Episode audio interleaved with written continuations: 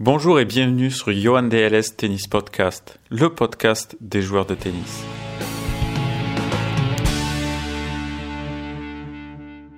Bonjour à tous et bienvenue dans l'épisode numéro 4. Alors pour ceux qui nous rejoignent, euh, je m'appelle Johan, je suis préparateur mental, coach et joueur de tennis. Et j'ai décidé de créer ce podcast justement pour qu'on puisse discuter ensemble autour de ce sujet qu'on puisse apprendre de nouvelles choses pour améliorer nos performances et continuer à prendre du plaisir dans le tennis. Alors, dans l'épisode numéro 3, euh, je vous ai parlé d'une interview entre Novak Djokovic et Stan Wawrinka sur un live Instagram. Donc, on en avait pris une partie et on avait débriefé euh, la partie de Novak Djokovic qui était euh, hyper enrichissante. Si vous voulez aller voir l'article, je vous mets le lien de ma page Facebook en description, comme ça vous pouvez le revoir. Euh, aujourd'hui, on s'intéresse à la partie de Stan Wawrinka. Donc, si vous n'avez pas vu euh, l'épisode 3, je vous conseille d'aller le voir parce que là, ça va être la suite. Donc, pour se remettre un petit peu dans le move, je vous mets la partie de Novak Djokovic et la partie de Stan Wawrinka. Donc, c'est parti. Novak. Le cours de tennis est l'endroit où je suis le plus mis au défi dans ma vie. Que ce soit sur les plans émotionnels, psychologiques ou physiques, c'est l'endroit où tous les programmes des émotions, certains traumatismes enfouis dans mon inconscient depuis des années refont surface. Et du coup, il pose la question, est-ce pareil pour toi? As-tu la sensation que le cours de tennis est un genre de champ de bataille? Voici la réponse de Stan. Oui, carrément, c'est là que tu as tout un tas d'émotions qu'il faut essayer de contrôler. Quand le match est éprouvant, tu es fatigué, quand tu es fatigué, les émotions ressortent encore plus, et tu sais que si tu commences à douter, ton niveau va chuter tu sais que si tu commences à penser un peu trop à ce que tu veux faire, à ce que tu vas faire et comment tu vas le faire, ça va être un match différent. Pour moi, ça a toujours été comme un grand puzzle. Tu dois assembler toutes les pièces pour jouer ton meilleur tennis. Ça m'a pris tellement d'années pour y arriver. Quand j'y suis parvenu, j'ai compris que j'étais le meilleur joueur que je pouvais être quand je me sentais bien dans les moindres aspects de mon jeu. Pas seulement le tennis, le mental, le physique, mais aussi les émotions, etc. Et ça demande tellement de travail pour en arriver là. Les gens voient seulement les matchs, mais ça m'a demandé tellement à l'entraînement. Il a fallu que je me pousse jusqu'à mes limites pour intimement savoir que lorsque je devrais jouer un grand match, mon niveau suivrait, que ce serait automatique et que je ferais les choses sans avoir à me poser de questions et douter mentalement. Alors voilà, c'est hyper intéressant ce qu'il nous apporte Stan là, c'est pour ça que je vous conseille d'aller relire l'article.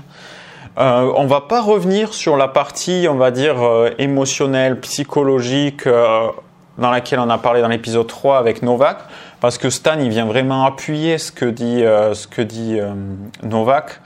Donc voilà, pas besoin d'y revenir dessus. Moi, ce, qui, ce que j'ai relevé ici, qui est assez intéressant, c'est que ben, notre qualité technique, elle peut impacter notre mental. C'est-à-dire que lors d'un match de tennis, plus je vais jouer en mode automatique, moins je me pose de questions. Et si je commence à essayer de corriger ma technique, je risque de perdre confiance, de m'égarer et de passer à côté de mon match. Pour créer ce mode automatique, une solution, répéter, répéter et encore répéter jusqu'à ce que je n'ai plus à penser comment je dois faire les choses, je les fais. C'est ça qui apporte cet état de confiance et de solidité chez Stan. Alors, c'est hyper intéressant ce, ce, ce, système d'automatiser parce que c'est vraiment le, la Rolls-Royce en fait de l'apprentissage. Vous savez, il y a, il y a quatre niveaux dans l'apprentissage. Il y a l'incompétence inconsciente. Alors, on va prendre le, le, coup droit pour donner un exemple. Incompétence inconsciente, c'est-à-dire que je ne sais pas que le coup droit existe, donc je ne sais pas le faire. Quelqu'un qui n'y connaît rien au tennis. Ensuite, il y a le niveau 2, c'est l'incompétence consciente. C'est-à-dire que je sais que le coup droit, il existe, mais euh, je ne sais pas du tout comment le faire. Ensuite, le troisième niveau, c'est la compétence consciente. C'est-à-dire que je sais que le coup droit, il existe, mais il faut que je réfléchisse à tout ce qu'il faut faire pour réaliser un coup droit.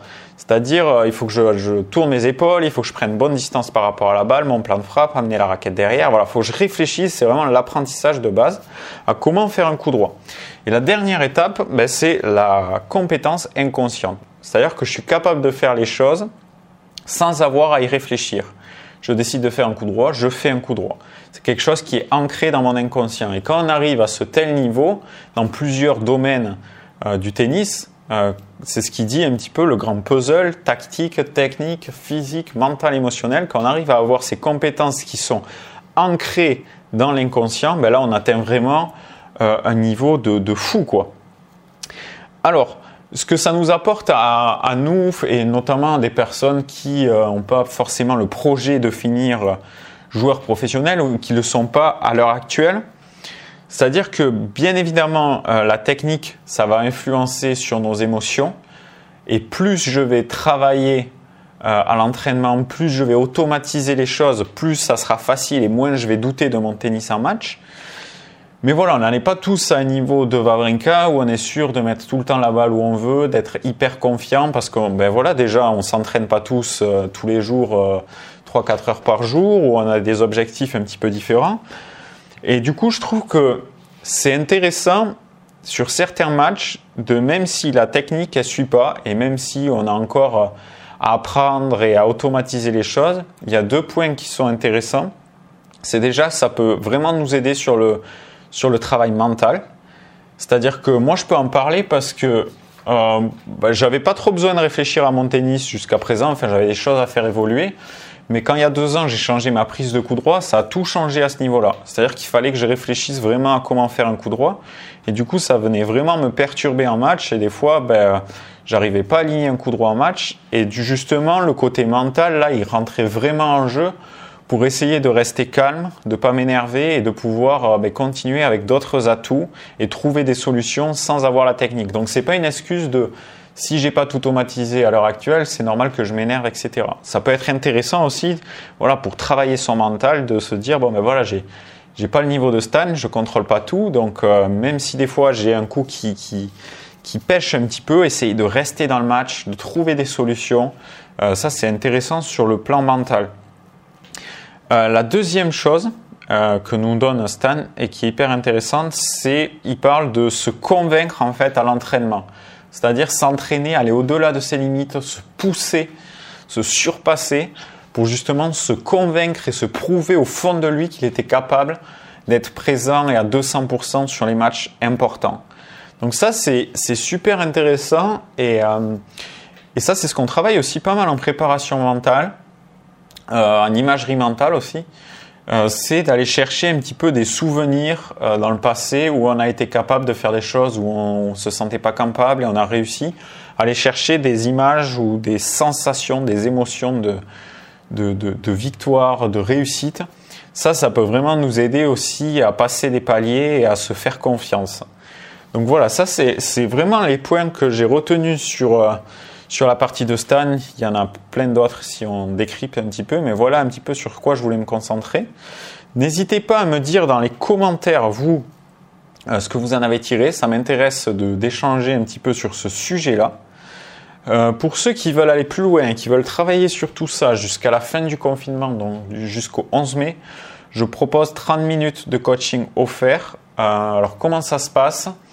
Euh, la première partie, je vous fais faire un petit peu un test où on va voir où vous en êtes sur vos compétences, on va dire, euh, comportementales ben, pour aller au bout de votre projet tennis, on va dire. Donc toutes les compétences qu'on va avoir plus ou moins dans la partie mentale, mais ça va un petit peu plus loin quand même. Donc c'est un petit test que vous faites tranquille. Après, euh, on échange dessus, on voit la compétence prioritaire qui pourrait vous aider à améliorer vos performances euh, dans le tennis. Et derrière, euh, je vous donne des petits exercices et euh, ou un petit programme qui peut vous aider à aller dans ce sens-là. Donc profitez-en, c'est gratuit. Vous avez le lien dans la description. Vous avez juste à rentrer votre adresse email. Comme ça, moi, je suis, je reçois un email comme quoi ça vous intéresse. Et après, on se fait ça tranquille par par visio ou par appel téléphonique. Le lien est juste dans la description. Euh, qu'est-ce que j'ai à vous dire de plus? Euh, Oui, je ne sais pas d'où est-ce que vous écoutez ce podcast. Euh, sachez qu'il est disponible sur Spotify, sur SoundCloud, sur Google Podcast, sur Apple Podcast, également sur ma chaîne YouTube. Donc comme ça, c'est très facile. Vous mettez ça pour aller dans la voiture quand vous faites votre footing ou peu importe. Et euh, c'est très facile, euh, vous, pouvez faire une autre activité et vous mettre ça en fond. Euh, pensez à vous abonner pour recevoir les prochains podcasts. N'hésitez pas à me donner des sujets que vous aimeriez que l'on traite, que l'on approfondisse, peut-être un petit peu, à me poser des questions. À également, ben moi ça m'intéresse d'avoir vos retours également, qu'on puisse échanger sur tout ce que je partage. Le but, c'est vraiment d'avoir un petit peu des avis pour pouvoir progresser ensemble. Voilà, donc abonnez-vous. Euh, et nous, on se retrouve ben, dans la prochaine vidéo qui, si je ne me trompe pas, sera l'épisode 5. Voilà, prenez soin de vous, c'était Johan.